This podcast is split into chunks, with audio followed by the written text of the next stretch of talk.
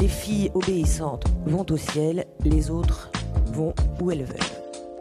If not me, who? If not now, when? Don't silence that voice. Dare to take. Être femme, ce n'est pas une donnée naturelle. C'est le résultat d'une histoire. L'audace a du talent, l'audace a du génie.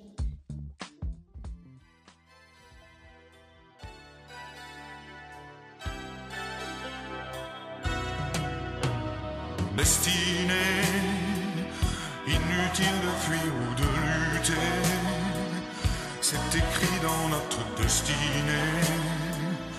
Tu ne pourras pas y échapper, c'est gravé. Eh bien non, votre destinée n'est pas gravée dans le marbre. Guy Marchand, là, il raconte n'importe quoi. Votre destinée, c'est à vous de la créer. Votre destinée, c'est vous qui la contrôlez. Je vais vous raconter comment moi, j'ai réussi à hijacker ma propre destinée pour me créer la vie dont je rêvais. Comme je vous l'ai dit dans un dernier épisode, j'ai habité en Australie pendant 4 ans.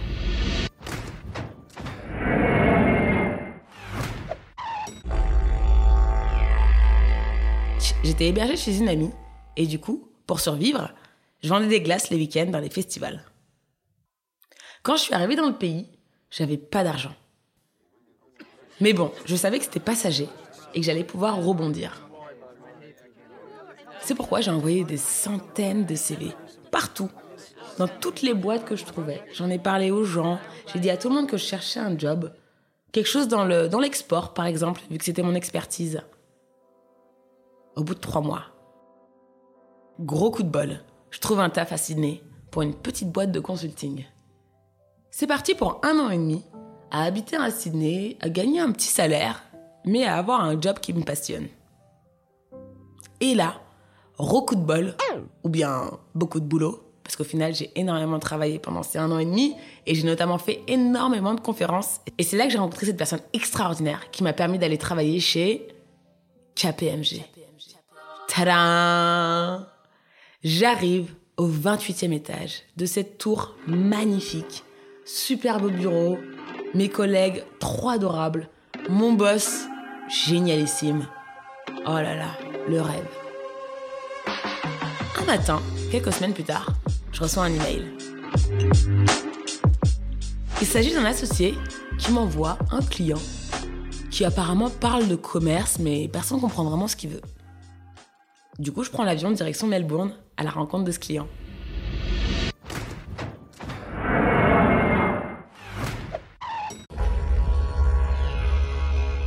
Que je vous ai pas dit, c'est que quelques semaines avant, je m'étais dit que hmm, j'aimerais bien être experte dans un sujet. Du coup, j'ai fait mes petites recherches et je me suis dit, et si je devenais experte en blockchain? Ouais, c'était 2016. Du coup, le concept était quand même assez novateur. Et je suis allée sur LinkedIn, j'ai tapé expert blockchain. Il y avait moins de 100 réponses. Et là, je me suis dit, c'est quand même plus facile de devenir expert d'un sujet dont personne ne connaît rien, n'est-ce pas? Au final, la marche n'est pas si grande. Du coup, j'ai acheté une formation en ligne de blockchain et en un mois, je suis devenue experte en blockchain appliquée au commerce international. Revenons à mon histoire à Melbourne. Du coup, je suis dans les bureaux et je vais à la rencontre de ce client. On s'assoit, il commence à me raconter euh, voilà ce qu'il fait, euh, son business. C'est un petit monsieur d'une soixantaine d'années, je dirais, euh, très sympathique, qui me raconte qu'il est en train de créer une plateforme digitale pour aider les entrepreneurs euh, qui veulent exporter. Bref, on discute et là il me dit mais parle-moi un peu de toi Fatou. Du coup, je lui raconte mon histoire et je lui raconte que euh, je suis experte en blockchain appliquée au commerce international. Et là, il me regarde et me dit Fatou, j'ai une proposition pour toi. Et si tu me rejoignais aux Nations Unies? What? Et ouais, ce que je savais pas, c'est que ce monsieur, il était vice chair aux Nations Unies dans un département spécialisé en commerce international. Non mais là, je suis complètement choquée. Le mec me dit Viens aux Nations Unies. Deux ans avant, moi, je vendais des glaces dans des festivals. Hein. euh, Experte aux Nations Unies, euh, du coup, je me dis Bon, euh, peut-être c'est une blague. Bref, je suis devenue experte aux Nations Unies.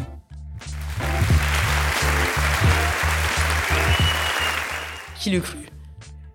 Et c'est parti pour plusieurs années où je rencontre tous les six mois, lors de forums, des experts du monde entier, spécialisés en IA, en blockchain, en nouvelles technologies et comment elles peuvent être appliquées au commerce international et surtout comment elles peuvent faciliter le commerce entre les pays. Comme vous le devinez, ma destinée n'était pas du tout d'atterrir sur les bancs des Nations Unies à Genève. Pas du tout. Et surtout pas de devenir conférencière pour les Nations Unies. Et ouais, j'ai fait ça aussi.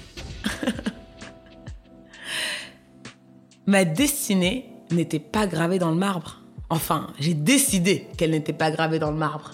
Et j'ai travaillé dur pour y arriver. Parce qu'au final, ces cours de blockchain, je peux vous dire que je partais de loin. hein. j'ai dû beaucoup bosser euh, la nuit, j'ai dû écrire des articles, faire des recherches pour vraiment devenir experte dans ce domaine. Je vais vous raconter une autre histoire. Lors d'une de ces conférences qui a lieu du coup à Genève euh, aux Nations Unies, je suis invitée à être conférencière. Je suis donc invitée à parler d'un sujet très important. Devant la porte, un autre expert vient me voir et me dit Ah, mais vous êtes la chanteuse de jazz pour ce soir Tout ça parce que j'étais habillée avec une, un tailleur rouge. Ah bah oui, je pouvais pas être experte, c'est sûr, je devais être que la chanteuse de jazz. Si je l'avais suivi, lui, et sa destinée, elle m'aurait amenée à devenir chanteuse de jazz. Mais non, moi, ma destinée, c'était de devenir experte aux Nations Unies et lui démontrer que du haut de mon mètre 80, avec 10 cm de talon, j'étais experte dans mon domaine. J'ai décidé que ma destinée allait être fabuleuse. Et ça depuis très longtemps. Depuis petite, je me suis toujours dit que ma vie serait extraordinaire. Et bien entendu, se créer une vie extraordinaire, ça demande des sacrifices. Ça demande du courage. Ça demande de la résilience. Ça demande de l'audace. Mais bon, c'est pour ça qu'on est là aujourd'hui, n'est-ce pas? Parce qu'en fait, hijacker sa destinée, moi je l'ai fait, mais vous aussi vous pouvez le faire. Et surtout, quand on y pense, on n'a pas qu'une seule destinée en fait. Parce que oui, j'ai hijacké la destinée et je suis devenue experte aux Nations Unies. Mais j'ai également hijacké la destinée et je suis devenue mannequin. Je suis devenue consultante dans un énorme cabinet de conseil. J'ai créé quatre startups. Et surtout, j'ai hijacké la destinée en créant The Wonders et en donnant le pouvoir à d'autres femmes de hijacker leur propre destinée. Hijacker sa destinée, ça demande du travail. Ça demande de la détermination et ça demande de la confiance en soi. Vous devez avoir confiance en vous et confiance en ce que vous pouvez créer, en la valeur que vous avez. Moi, je savais qu'en apprenant sur la blockchain, je pouvais devenir une experte. Même si tout le monde m'a dit, mais Fatou, on peut pas devenir une experte comme ça en un mois. Ah bon? Du coup, je leur ai envoyé une photo de moi euh, aux Nations Unies. Mais oui, tout le monde peut hijacker sa destinée. Parce qu'en fait, la vie, la société, les normes, nos parents, nous disent tous qu'on a une destinée. Que c'est d'ailleurs la destinée que eux ont choisie. Celle qui semble la plus sûre, la plus raisonnable, la plus normale. Mais est-ce que cette destinée, elle vous correspond vraiment? Est-ce que c'est celle qui semble vraiment le plus normale à l'intérieur de vous? Est-ce que c'est celle qui résonne? Bah oui, vos deux parents sont médecins. Bien entendu que votre destinée était de devenir médecin. Eh bien non Ce n'est pas votre destinée. Si ce qui vous fait vibrer, c'est d'être artiste et de peindre, bah devenez peintre. Hijacker sa destinée, c'est également de décider de comment est-ce qu'on veut être. Je vais vous donner un exemple. Moi, quand j'étais plus jeune, j'étais timide. Du coup, ma destinée me disait que j'allais rester timide tout le temps. En fait, je me suis entourée de personnes vibrantes, pleines de joie, extraverties. Et c'est comme ça que je me suis un peu plus dévoilée et que je suis devenue cette introvertie extravagante que je suis aujourd'hui. En fait, choisir sa destinée, c'est également choisir la personne qu'on veut projeter au monde. Choisir qui on veut être au final. Choisir sa destinée et hijacker sa destinée, en fait, c'est un lifestyle. C'est quelque chose que l'on vit tous les jours. Est-ce que vous aussi, vous pouvez choisir votre destinée D'ailleurs, est-ce que vous vous rappelez d'un moment où vous avez hijacké votre destinée? À quoi ça ressemblait? Vous voulez savoir c'est quoi les clés qui m'ont aidé moi à vraiment hijacker ma destinée? D'abord, j'étais vraiment déterminée. J'étais vraiment déterminée à prouver au monde ma valeur. J'étais déterminée à réaliser cette vie de rêve que j'avais rêvée.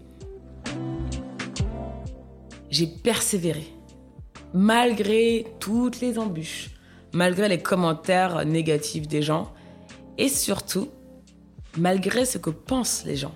Parce qu'au final, c'est ça le plus dur, c'est de se détourner de ce que les autres disent de vous. Ne plus avoir peur d'être jugé. D'ailleurs, si vous avez écouté notre épisode d'avant, vous savez l'importance d'écouter cet enfant intérieur, parce qu'il est à l'image de celle que vous êtes. Hijacker sa destinée, c'est également être audacieuse, bien entendu. C'est d'oser aller à l'encontre des normes de la société pour devenir celle que vous devez être. En parlant de devenir celle que vous devez être, j'ai aujourd'hui une invitée très spéciale. Vous allez sûrement la reconnaître parce que vous l'avez vue à la télé plusieurs fois. Je vous la présente, la voici, Gabriella.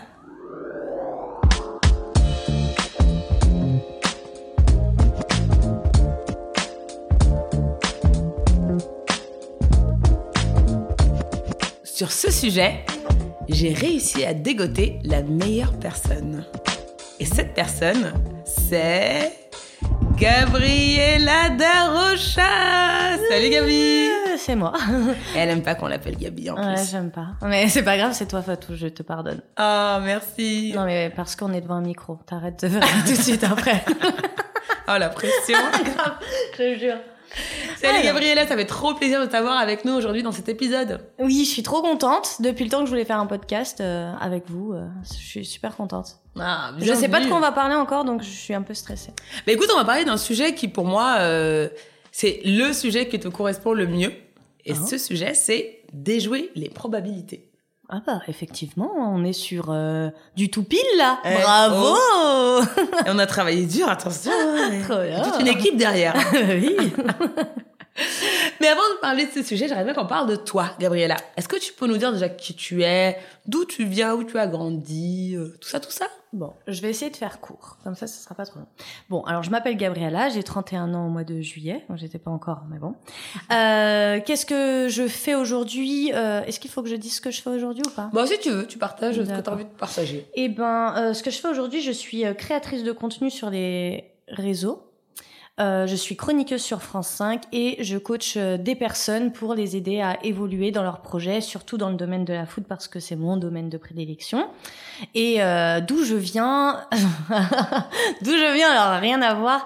Euh, je viens de entre 92, 94. En fait, je viens d'un peu partout. C'est difficile de dire exactement d'où je viens parce que j'ai un peu vécu partout quand j'étais petite, dans le sens où j'ai été un peu placée à gauche, à droite entre ma famille et pas ma famille. Hein et du coup, euh, voilà, j'ai grandi euh, en cité généralement. J'ai été dans une école euh, complètement normale, publique. J'ai fait un lycée euh, bateau. Enfin voilà, j'ai pas. euh, J'étais à Antony, au lycée de, en- au lycée d'Antony. Et puis après, euh, j'ai arrêté mes études au bac et puis euh, que j'ai passé en candidat libre aussi mon bac.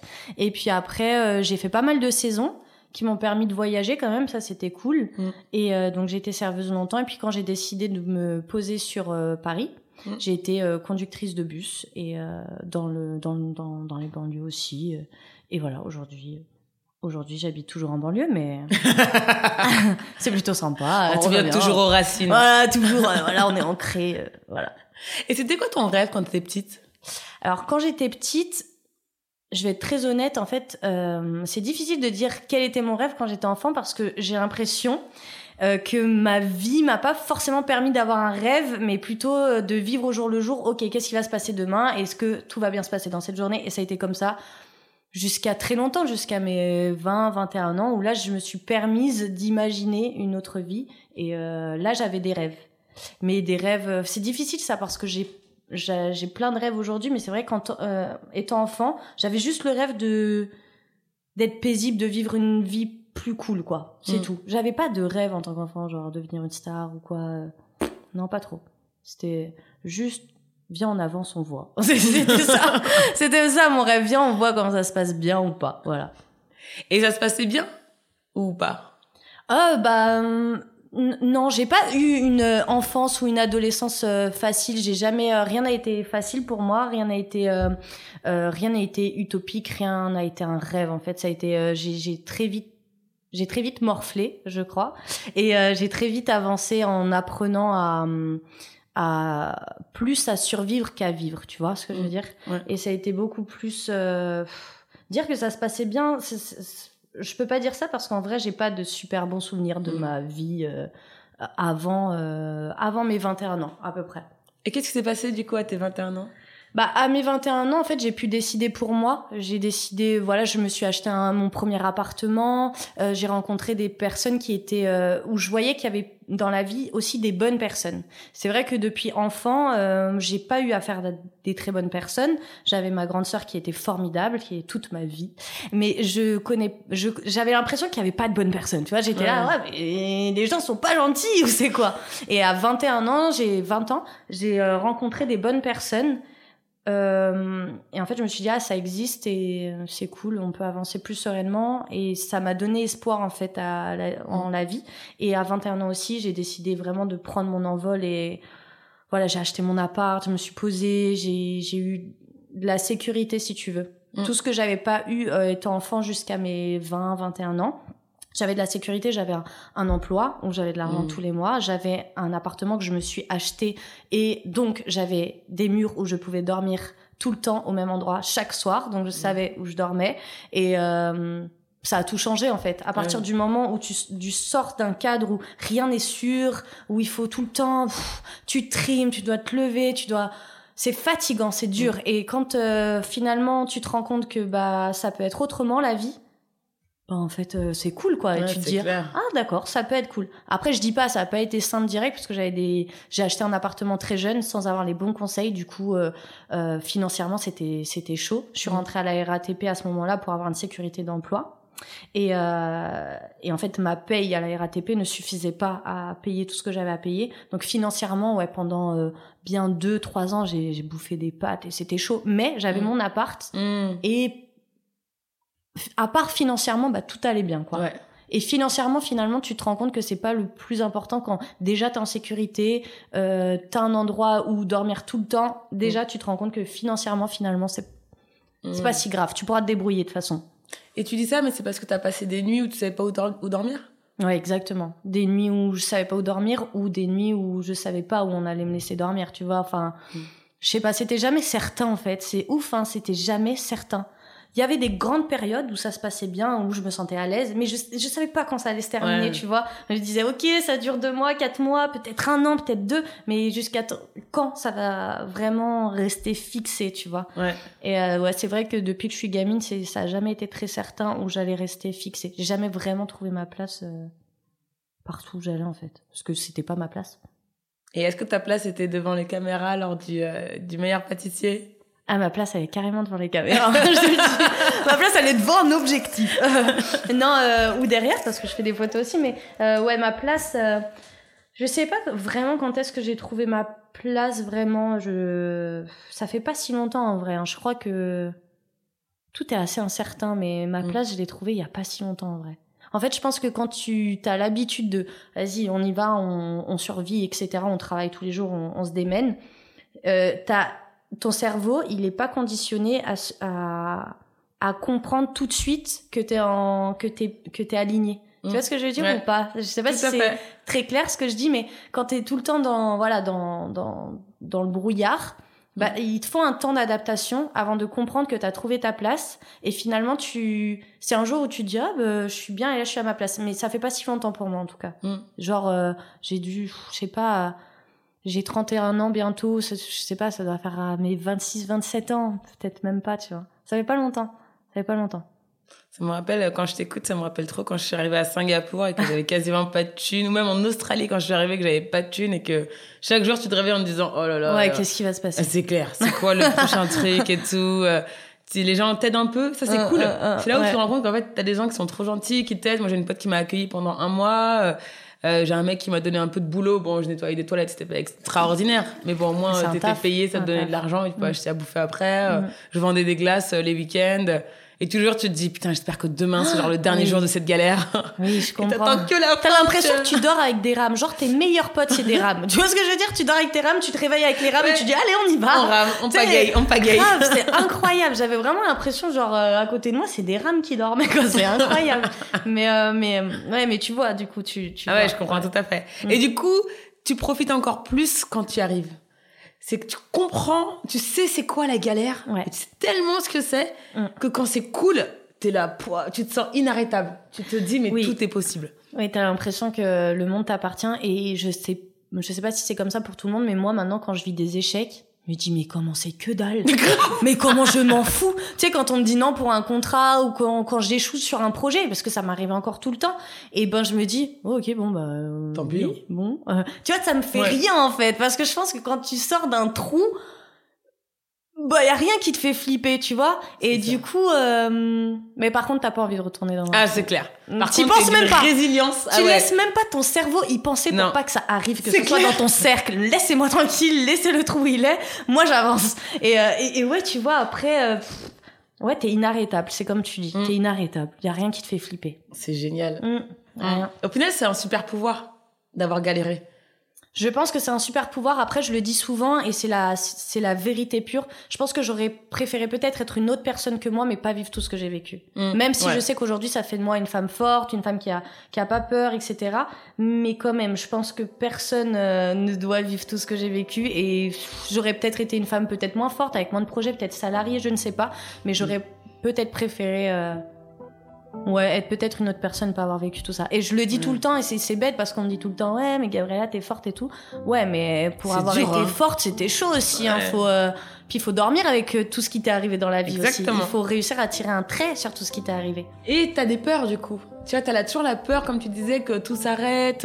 Moi, je sais que pendant très longtemps, j'avais très peur de plus avoir la, de plus avoir la stabilité financière.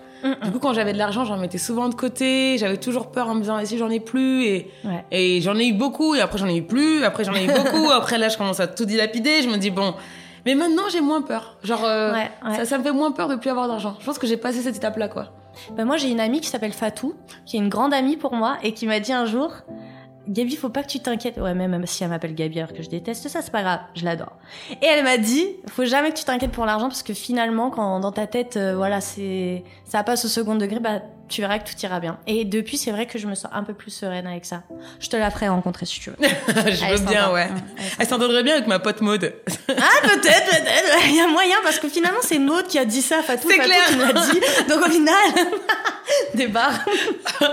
au final on s'est passé le mot et c'est c'est vrai que finalement tu... Et puis, puis j'ai connu de pas avoir d'argent donc finalement je... ça va. Mais oui, c'est Ouais, clair. Finalement c'est une peur que tu... Ça va. Ouais, c'est ça, tu Mm. passes à côté. Ouais, J'ai un ouais. autre sujet dont j'aimerais parler avec toi. C'est comment tu t'es retrouvée à ce concours du meilleur pâtissier. Oh. Comment t'es passée de conductrice de bus à pâtissière, genre pour avoir goûté tes, cadeaux, tes gâteaux, ils sont Ouais. mythiques. Merci ma poule. Euh, Fatou. Merci Fatou de ce podcast. L'audace est badass. Restons très carrés. Non, je rigole. Euh, comment je me suis retrouvée là? Écoute, j'étais conductrice de bus, tu vois, et en fait, euh, à la RATP, t'as plus de temps. C'est-à-dire que, genre, euh, j'étais passée d'un boulot de serveuse où je bossais euh, parfois 50 heures par semaine, un taf de la RATP où tu bosses quand même 32 heures par semaine. Donc, faut dire que c'est quand même, c'est pas un boulot facile parce que voilà, faut être bien accroché. Mais en vrai, j'avais le temps, tu vois. Et du coup, je commence à faire mes gâteaux. Euh, je commençais à kiffer la pâtisserie, enfin pas la pâtisserie, le cake design. Et, euh, et j'ai du temps pour faire ça, donc je m'entraîne. Et puis un jour, en 2016, euh, je fais un accident de voiture et je me dis, bon, ça faisait des années que je me plaignais d'être très fatiguée, de m'endormir sans raison, et j'arrivais pas à comprendre, et ça me faisait perdre du temps déjà dans ma vie, mais je comprenais pas. Donc je fais les examens nécessaires. Bon, ça faisait déjà deux ans que je voyais un médecin hein, qui me donnait des vitamines, mais je fais les examens nécessaires et j'apprends que je suis narcoleptique. Donc pour ceux qui ne connaissent pas la narcolepsie, c'est une maladie qui est euh, qui est généralement créée par un choc émotionnel, et euh, comme la bipolarité ou d'autres euh, styles de maladies, et en fait, bah, qui fait que je m'endors euh, sans le contrôler. Donc ça, je peux m'endormir 20 minutes comme euh, je peux m'endormir mon record 43 heures. Non, oui, oui, c'est quand même pas What? mal. hein. Et vous n'êtes pas 43 reposé après ça, c'est incroyable. Ouais, et je me suis endormie euh, ouais, le maximum 43 heures et avant euh, je faisais entre euh, euh, 2 et Mais t'as 5 dû perdre crises 5 par kilos jour. là en 43 heures. Bah euh, franchement euh, ouais, c'était énorme. Après je me, je me levais pour aller aux toilettes par exemple, Ouais. mais sinon j'avais la force de rien faire et du coup je me recouchais, c'était instantané, tu vois, T'as pas mangé? J'ai pas mangé, j'ai dormi. J'ai dormi pendant 43 heures, j'ai raté des rendez-vous, j'ai regardé mon téléphone après m'être réveillée, je fais oh, tout ce que j'ai et j'étais en plein en train de fonder ma de de, de monter ma boîte quand j'ai fait cette crise là. J'étais pas j'étais Ouais. plus à la RATP, enfin, j'étais à la RATP mais j'étais plus machiniste etc. Et c'était euh, et, et du coup, je fais cette crise de 43 heures, j'étais en train de monter ma boîte et je me suis dit putain, je panique et ma fierté parce que j'ai trop de fierté, j'envoie pas de message aux gens en leur disant que je suis malade et que j'ai fait une crise de narcolepsie. Non, je m'excuse en disant j'ai eu un imprévu. Bah évidemment, les gens ils m'ont pas rappelé. Ils m'ont dit non mais c'est mort en fait. Personne prend un rendez-vous, ne nous prévient pas de pas venir. Donc j'ai fermé ma bouche et vas-y j'ai suivi le truc. Mais bon, ça m'a saoulé. Bref. et du coup j'apprends que je suis narcoleptique. Désolée, je m'égare.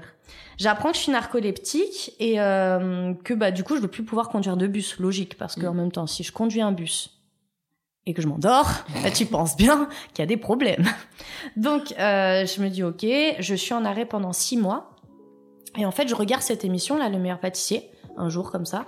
Je dis, vas-y, euh, vas-y, je tente, je tente. Et je savais pas faire de pâtisserie, mais je me suis dit, je tente. Je tente le truc, on me dit non une première fois, parce que je fais que du cake design, donc c'est ces gros gâteaux, tu vois, rien à voir avec la pâtisserie, je fais que du cake Le design. cake design, c'est les gros gâteaux où t'écris des chiffres, des photos, il y a Frozen. enfin. Voilà, en fait, c'est des gâteaux généralement à étage avec beaucoup de euh, décorations. C'est Ouais, lissé, pâte c'est à fait en pâte à sucre. Il y a de la peinture sur pâte à sucre, etc. Donc moi, je suis passionnée de ça. Je me dis, je vais postuler à postuler. Je sais pas si on dit ça comme ça. Je fais le casting du meilleur pâtissier. On me dit non une fois. Mais je me suis dit, euh, c'est mort en fait. Tu me dis pas non. Ils se sont trompés. Ah non, mais c'est mort en vrai. Je vais, moi, j'ai pas le temps que tu me dises non parce que euh, je suis malade là en fait. Je sais pas quoi faire de ma vie. Alors s'il te plaît, Tu me dis oui. non. Tu vas me dire oui. Et je fais ok. Ah, il me cherche. Ok. J'ai fait des gâteaux. Il y en a un qu'on peut trouver sur mon Instagram. C'était un lapin crétin. Il faisait presque un mètre le lapin crétin. je fais le lapin crétin sculpté et tout. Je me donne à fond. Et c'est pas tout. J'en avais fait d'autres avant, d'autres après. Et je mentionne le meilleur pâtissier, le meilleur pâtissier, le meilleur M6 meilleur pâtissier. Qu'est-ce qu'il y a? Cyril Lignac. Bam bam bam. Je mentionne tout le monde. Je dis je m'en fous. Il faut que je sois prise.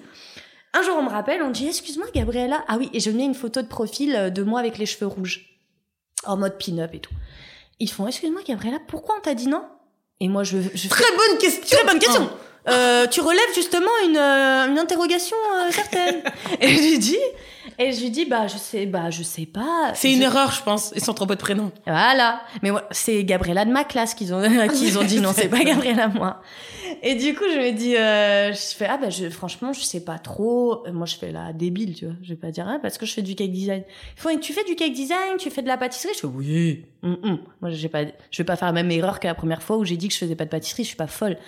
Et ils font, ok, on aimerait vraiment te prendre en casting. Donc, bref, je passe le casting et ils me disent, ah, mais t'as pas les cheveux rouges? Du coup, tu vas te teindre les cheveux, c'est ça? Non, ça va pas. J'ai dit, bah non, euh, j'ai pas les cheveux rouges, j'ai changé depuis et tout. Euh, non, non, non. Ils font, ah ok, mais je sais que devant la caméra, je vais assurer. Ah, je bah le oui. sais, il faut que j'assure, c'était le moment, il fallait pas que je me foire. Donc j'étais devant une caméra et... Euh, et en fait, ils me disent, bon, on te donne une réponse dans trois jours. Une demi-heure après, j'étais encore dans ma voiture. Ils disent, il faut que tu passes le deuxième casting. On a adoré ta presta devant les caméras. Faut pas oublier que c'est de la télé. D'accord? Donc, on fait des jolis gâteaux, on fait des très bons gâteaux. Mais si t'as aucune personnalité, voilà. Et moi, j'ai tout misé là-dessus, puisque je faisais pas de, de pâtisserie. donc, j'ai ramené un gâteau, parce qu'il faut que tu ramènes un gâteau. Donc, j'ai ramené un gâteau en forme de tête de mort. Enfin, bref, un truc sculpté hyper beau, avec un gâteau à côté pâtissier, euh, genre, mais tu vois, je, je savais pas ce que ça valait. Et je savais que il fallait vraiment que j'assure au niveau personnalité. Je passe le deuxième casting, je me foire. Je me foire et parce que là il fallait faire de la pâtisserie. Ah, pour de vrai. Ouais, pour de Et là, vrai. tu te rends Là- compte que tu sais pas ce que c'est Bah, que je me suis la- entraînée comme une ouf, moi. Ah. Enfin, je m'entraîne. Ouais. Je savais que j'avais une semaine pour passer ce casting. Je m'entraîne comme une malade. Mais je me foire parce que bah, j'ai pas les compétences, Mm. j'ai pas les connaissances. Mais je pense que ce qui a plu, c'est que dans mon gâteau, j'ai mis une photo de moi sur chacun des gâteaux et j'ai mis du sucre pétillant dans chacun des gâteaux pour qu'on se dise ah sucre pétillant la tête de la Gabriella hop après c'était pas foiré à 3000% mais c'était pas ouf comparé à des pâtissiers euh, Des vrais. des vrais passionnés de pâtisserie qui étaient dingues, tu vois. Et je me suis dit, euh, bon, on verra si ça passe. Un mois et demi après, on m'appelle et on me dit, Gabriella, t'es prise au meilleur pâtissier. Non, et je mais fais, le truc de Wouah Mais j'ai crié, j'ai hurlé au téléphone. Je fais, mais c'est fantastique. Et à partir de là, un nouveau combat se, se met. C'est que je ne sais pas- toujours, Toujours pas, pas fait. faire de pâtisserie. je suis très forte en cake design, c'est génial. Ils vont avoir des visuels magnifiques, des beaux cake design. Mais Cyril Lignac, je pense pas qu'il va kiffer manger des- du, du cake design tout le temps. C'est pas son truc, tu vois. Et je suis ok, j'ai un mois et je me suis entraînée pendant un mois. J'ai pris 4 kilos. Sans mentir. J'ai pris 4 À kilos. force de manger tes propres gâteaux. Bah ouais. Oh, Je donnais à mes voisins, je donnais à mes trucs, mais j'ai pris 4 kilos avant de passer à la télé, génial. Et, et du coup, je me suis dit, dans ma tête, l'objectif était simple, c'est qu'il fallait que je sois en finale. Genre ça, c'était, c'était, t'étais loqué, quoi. Bah, en Objectif. j'ai jamais eu un autre objectif que ça. C'était, il fallait que je sois en finale. Donc j'ai appris énormément. Je suis arrivée au meilleur pâtissier. J'ai été en finale. Euh, parce que sous, sous l'attente, en fait, je suis devenue un disque dur. Même à l'école, j'ai pas été comme ça. Heureusement, ma narcolepsie, elle m'a pas trop freiné. Elle m'a freiné un petit peu, mais pas trop. D'ailleurs, ils ont fait un bêtisier sur moi où je m'endormais tout le temps parce que j'ai pas dit à, à l'émission que j'étais narcoleptique. C'est mort. Moi, je garde ça pour moi, je le dis pas. Et du coup, ils ont fait une émission. Ah, elle s'endort tout le temps. Non, en fait, j'étais juste. euh, Elle est narco. narco, tu vois, ils le savaient pas. Donc, ils ont fait tout un bêtisier là-dessus. Donc, c'était très, très drôle. Et puis, du coup, euh, et moi, j'étais un disque dur, c'est-à-dire que les jurys passaient à chaque plan de travail. Et moi, j'écoutais tout ce que les jurés disaient, mais pas qu'à moi, mais à tout le monde. Ouais. Et ma tête, ça notait, ça notait, ça notait. Dès que je finissais un- une épreuve, bah, je notais tout ce qu'ils avaient dit. Et j'apprenais comme ça, j'apprenais au fur et à mesure. faut savoir qu'on n'a pas le droit de s'entraîner au meilleur pâtissier. Donc, en fait, je ne faisais que regarder des vidéos YouTube pour voir les textures des trucs, les machins. Mais franchement, je connaissais rien. Et parfois, je réussissais un truc sous le plateau, j'étais, oh, bordel, ça a fonctionné, oh là là, ça a fonctionné. Non, J'étais trop heureuse, tu vois. Parce que pour moi, je me suis dit, euh, eh, j'avais une chance sur, euh, j'avais une chance sur mille que ça fonctionne. Mais Et bien quand sûr. ça fonctionnait, j'étais là, incroyable, ça fait ça alors? C'est génial la pâtisserie. Et t'as pas eu le syndrome de l'imposteur?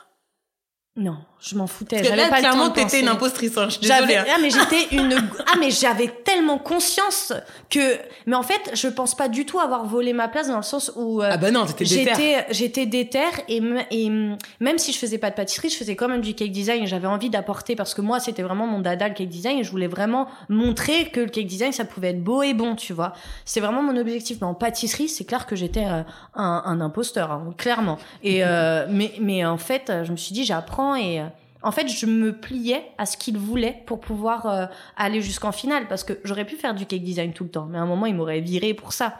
Mais euh, mais je, suis- je, suis- je suis contente quoi parce que du coup, quand je suis allée en finale, euh, je prétendais pas gagner, tu vois. Par contre, je prétendais pas gagner parce que à côté de moi, il y avait des gens qui avaient un sacré talent et ils méritaient, ils méritaient parce Mm. que même moi, je méritais si tu veux, mais ils méritaient trop. Et Mm. je suis contente parce qu'au fur et à mesure de l'émission, bah au début j'étais tout en bas du classement et finalement euh, petit à petit j'apprenais vraiment et j'arrivais vraiment à me passionner pour la pâtisserie pure et j'arrivais à sortir des beaux desserts et même Mercotte m'a dit je suis impressionnée de voir euh, tes débuts et de voir qu'aujourd'hui tu nous fais des vraies pâtisseries tu vois. Et là j'étais euh, cool cool. J'ai même eu le tablier bleu. Le tablier bleu c'est quand dans ta semaine t'es ouais et euh, Et c'est un vrai tablier qu'on me donne ou? Un vrai tablier ouais Donc Un tu l'as à la maison? bleu. non non ils te le donnent pas l'émission n'est pas si généreuse Ah, Ça se fait à. non, non, tu l'as juste pendant l'émission qui passe après. Mais, mais voilà, donc oui, au début, j'étais un imposteur, clairement. Et puis petit à petit, j'ai kiffé et je me suis donné les moyens. J'ai réussi à faire de la pâtisserie. Peut-être pas aussi belle que ce que je ferais aujourd'hui, mais. euh, Non, attends, Puis si ça m'a donné résume. la passion, en fait, aujourd'hui, de Ah bah faire oui. de la pâtisserie. Non, mais si je résume. On a une petite nana qui sort de banlieue, Ouais. Qui atterrit conductrice de bus, limite, on sait même pas pourquoi, Ouais, je sais sais pas ce pas qu'elle devait payer ses factures. Ouais, voilà, exact. Un boulot alimentaire, clairement. Ensuite, elle devient narco. Ouais. En fait, j'ai été narco depuis que j'avais 16 ans, mais je le savais pas. Ah, donc du coup, elle, révèle sa narcolepsie. C'est ça. À partir de là, elle se dit, mais si je devenais euh, si je faisais du cake design, donc elle apprend à faire du design sur gâteau. Ouais. De là, elle se dit, ah mais tiens, il y a un concours du meilleur pâtissier. Je suis pas pâtissière, je sais pas faire de pâtisserie, mais attends, je vais y aller. Mm. Et elle devient finaliste. Non mais entre, attends, temps mort. Entre la nana de banlieue et la finaliste Ouais. du meilleur pâtissier, what the fuck? Genre, ouais, il y a eu un Comment est-ce que tu déjoues une telle proba? La proba, elle disait, tu viens de banlieue, à la limite tu galères un peu, peut-être tu deviens, euh, je sais pas, ménagère ou un petit boulot. Mm. Non, toi t'as pas le time. Toi tu deviens finaliste des meilleurs pâtissiers. Aujourd'hui t'es chroniqueuse, t'es en train d'écrire un bouquin de ouf. Ouais, c'est vrai. Tu fais de la formation, t'aides d'autres femmes à réaliser leurs rêves et vivre dans leur passion. Comment tu arrives? Comment tu déjoues une proba comme ça? Bah, en fait, euh, très jeune, en fait, j'ai su que euh, très très jeune, j'ai su que je pouvais compter que sur deux personnes, ma grande sœur et moi. Donc il y avait pas de, je sais pas en fait, j'avais pas le choix. Si j'avais pas envie de vivre la vie que j'ai toujours connue, il fallait que je sorte de là. Et pour sortir de là, il fallait que je me que je me bouge les fesses quoi tu vois. Et du coup euh, euh, j'étais pas heureuse en tant que conductrice de bus parce que j'ai vraiment fait ce boulot euh, parce qu'il fallait que je gagne mon ma vie.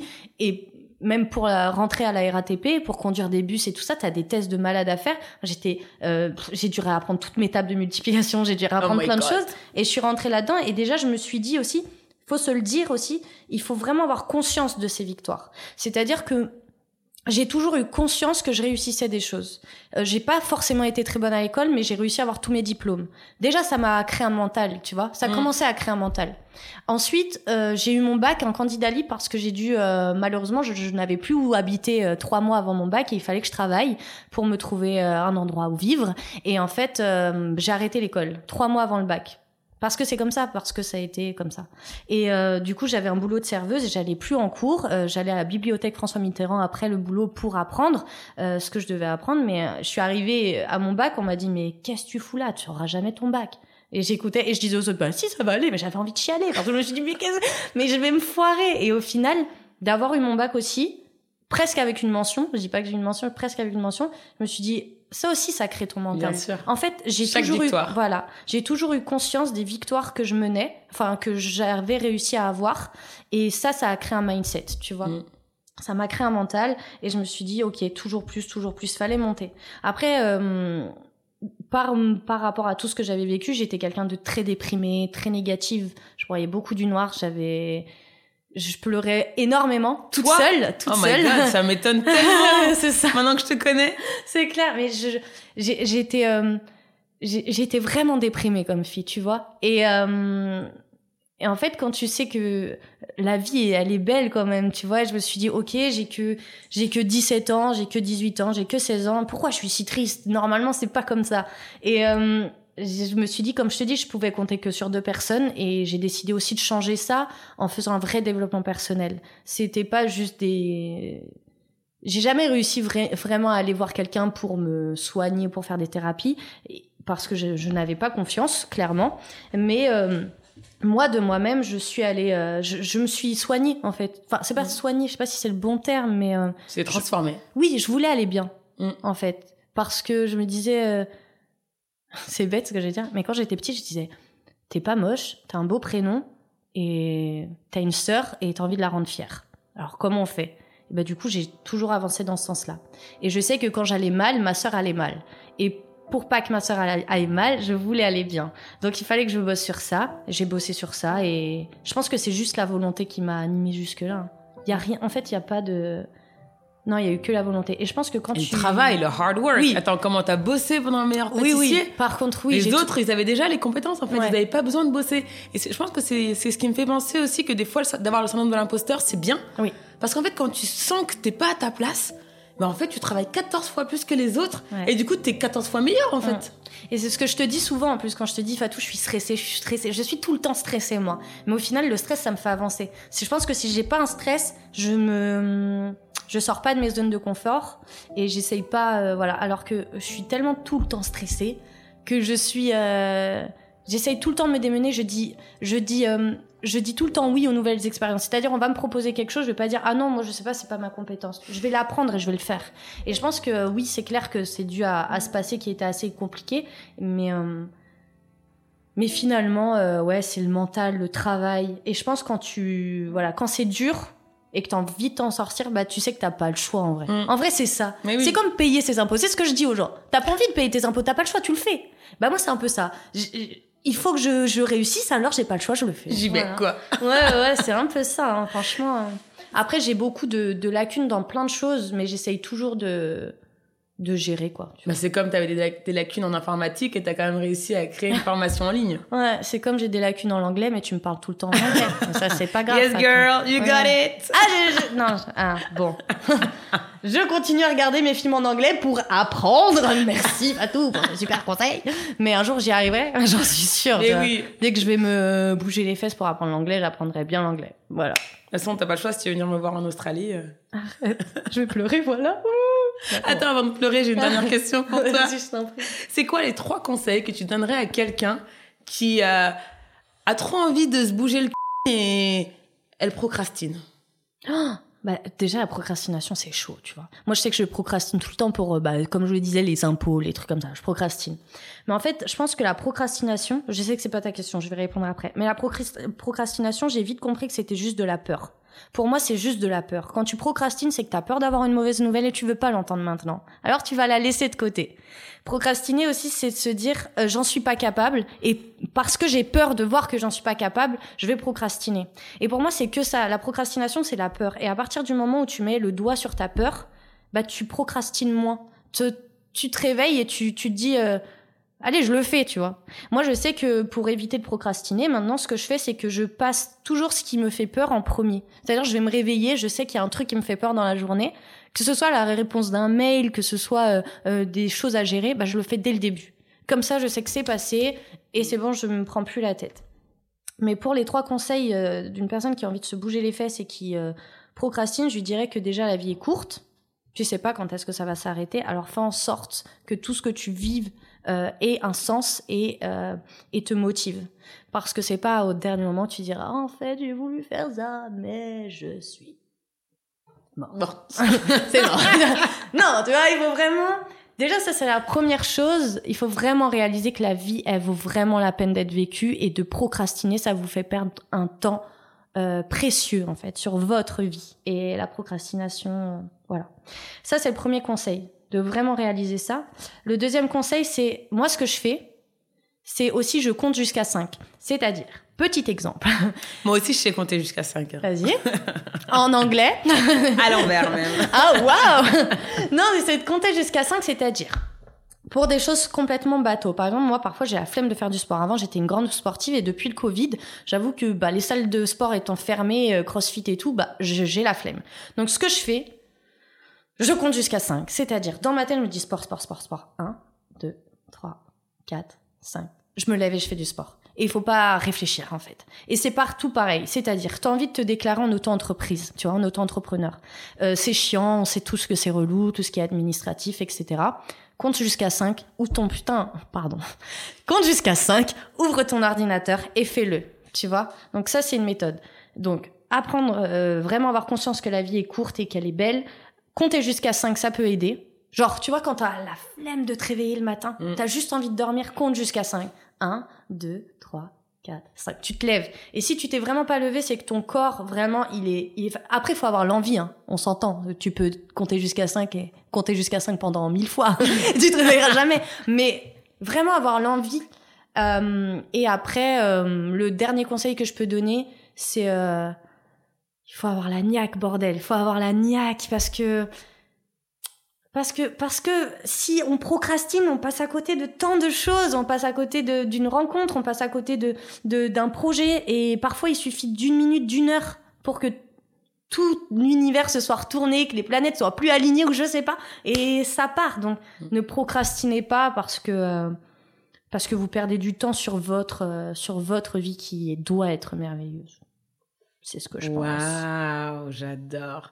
Mais je pense que je vais Mm. faire le 1, 2, 3, 4, 5 pour aller au sport. Parce que j'avoue, là, ça fait deux ans que j'ai pas mis Ah ouais, les pieds dans un cours de sport et j'ai trop envie d'y aller. J'ai mes belles tenues, mais euh, j'adore. je pense qu'il me manquait Tu dois le. être trop stylé toi, mais pour rester Ah, chez toi Excellent. J'ai ma belle tenue Circle Sportswear chez moi. Grave. ah non, mais ouais. Non, non, mais je pense que le, le, moi, ça fonctionne bien cette méthode. Hein. Vraiment, Ouais. le 1, 2, 3, 4, 5. Et vraiment passer ce qui vous fait peur en premier. Ouais. Bon, au final, ça fait quatre conseils, mais passer ce qui vous fait peur en premier, ça aide vraiment. Mais c'est Genre, clair. tu sais que c'est passé, c'est bon, stop, tu vois. Tu prends plus la tête. Mais c'est clair, des fois, je sais qu'il y a cet email. Mm. Oh là là, je veux pas l'ouvrir, je le regarde de loin. Je passe tous les autres emails, je Mm. le passe. Et là, toute la journée, du coup, j'y pense. Ouais. Charge mentale. Tu vois Et t'attends et tu stresses et tu t'imagines les 14 000 types de réponses que t'aurais pu avoir. Mais en fait, il n'y en a qu'une seule, elle est dans l'email. Ouvre-le, putain! Ouais, voilà, c'est ça, c'est ça. Mais après, il faut vraiment aussi, euh, je dis qu'il faut faire les choses en premier, mais pas se précipiter non plus, tu vois. Si Oui. t'es pas sûr euh, de ce que t'as envie de, de dire, de faire, prendre son temps, et dès que tu le sais, n'aie pas peur de donner la réponse.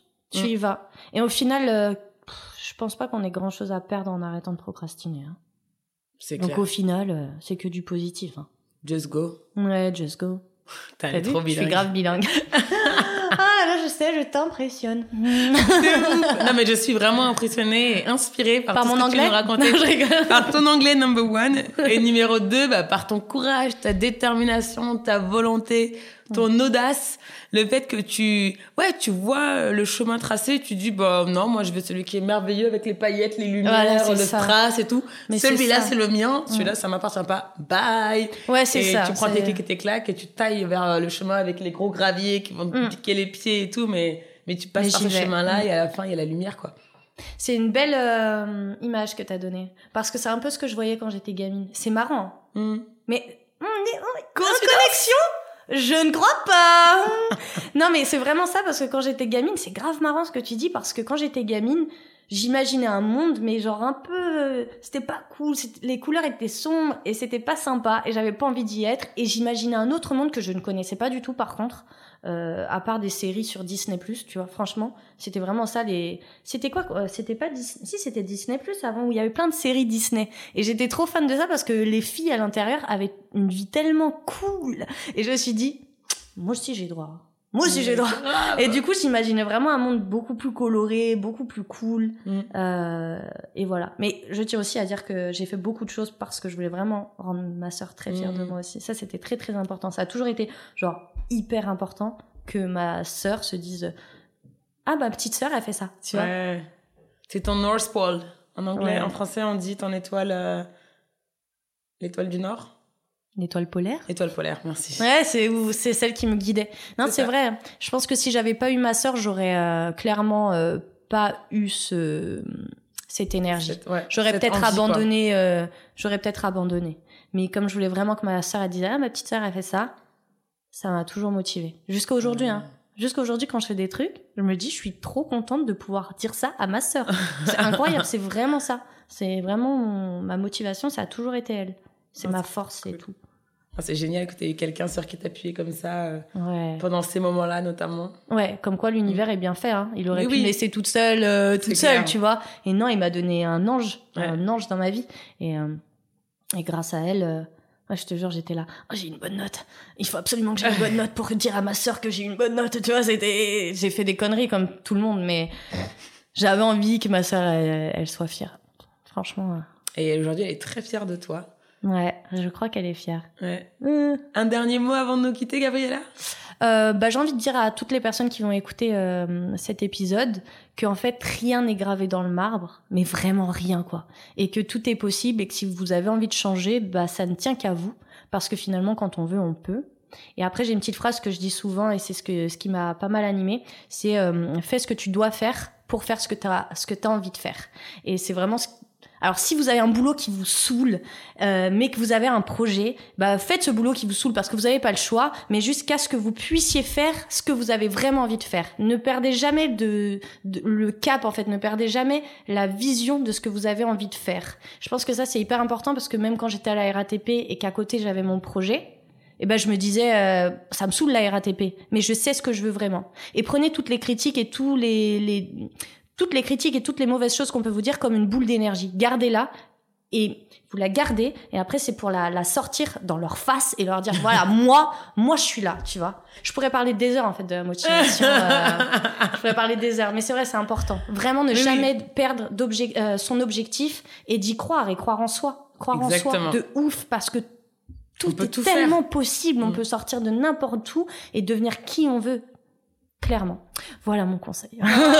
Oh, je, je pourrais parler, je te jure, des heures de motiver les, les troupes et tout parce que c'est, ça m'anime vraiment de faire ça. Donc, Ah bah euh, ça se voit, je suis des- trop contente. des yeux qui brillent. hmm, des petits yeux qui- c'est, c'est comme ça. Euh, ouais, non mais c'est vraiment, c'est vraiment ça. En tout cas, j'espère que tout le monde va croire en soi et voilà, avoir la patate en écoutant ce podcast et se dire, euh, moi je vais tout déchirer. Yes Yeah, voilà. Let's go girl. Let's do it Je suis tellement bilingue. Sur ce, on va dire au revoir à Gabriella. Merci beaucoup. Merci, Merci pour tous toi. tes conseils. T'es vraiment une femme hyper inspirante. Trop contente de t'avoir comme copine. Et euh, on se revoit très vite pour la suite des Aventures Wonders. Exactement, avec grand plaisir. ciao, Merci ciao. Fatou, ciao ciao.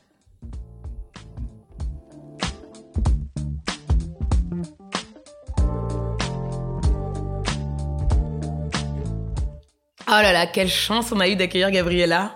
Elle est pas mythique celle-là Comme vous le disiez, Gabriella, rien n'est gravé dans le marbre. D'ailleurs, elle n'a pas fait que nous le dire, elle nous l'a prouvé en nous racontant sa vie. Et quelle vie, n'est-ce pas? Elle nous a vraiment prouvé que les rêves deviennent réalité.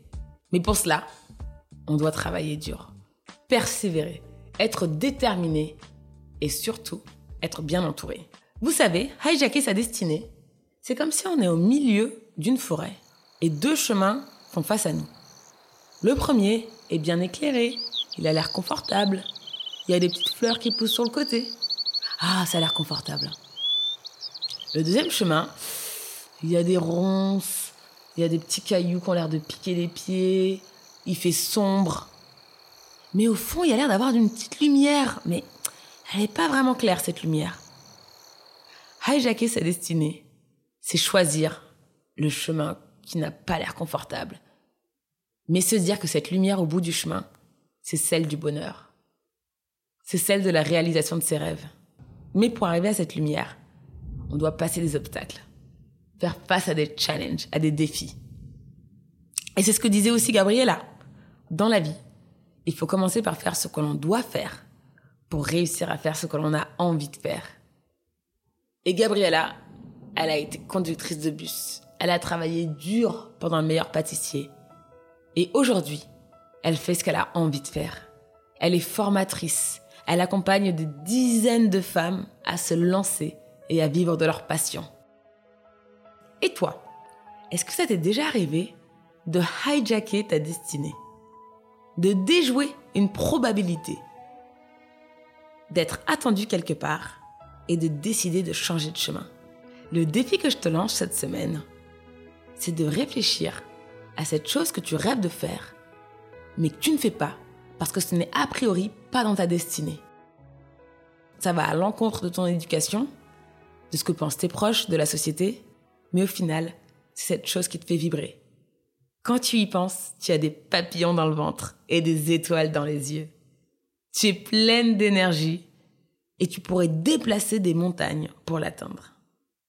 Eh bien, fonce, fais-le. Oui, ça va te demander du boulot. Peut-être que tu dois t'inscrire à cette formation pour y arriver. Peut-être que tu dois déménager dans ce pays. Peut-être que tu dois appeler cette personne. Ou peut-être que tu dois te séparer de ce conjoint pour y arriver.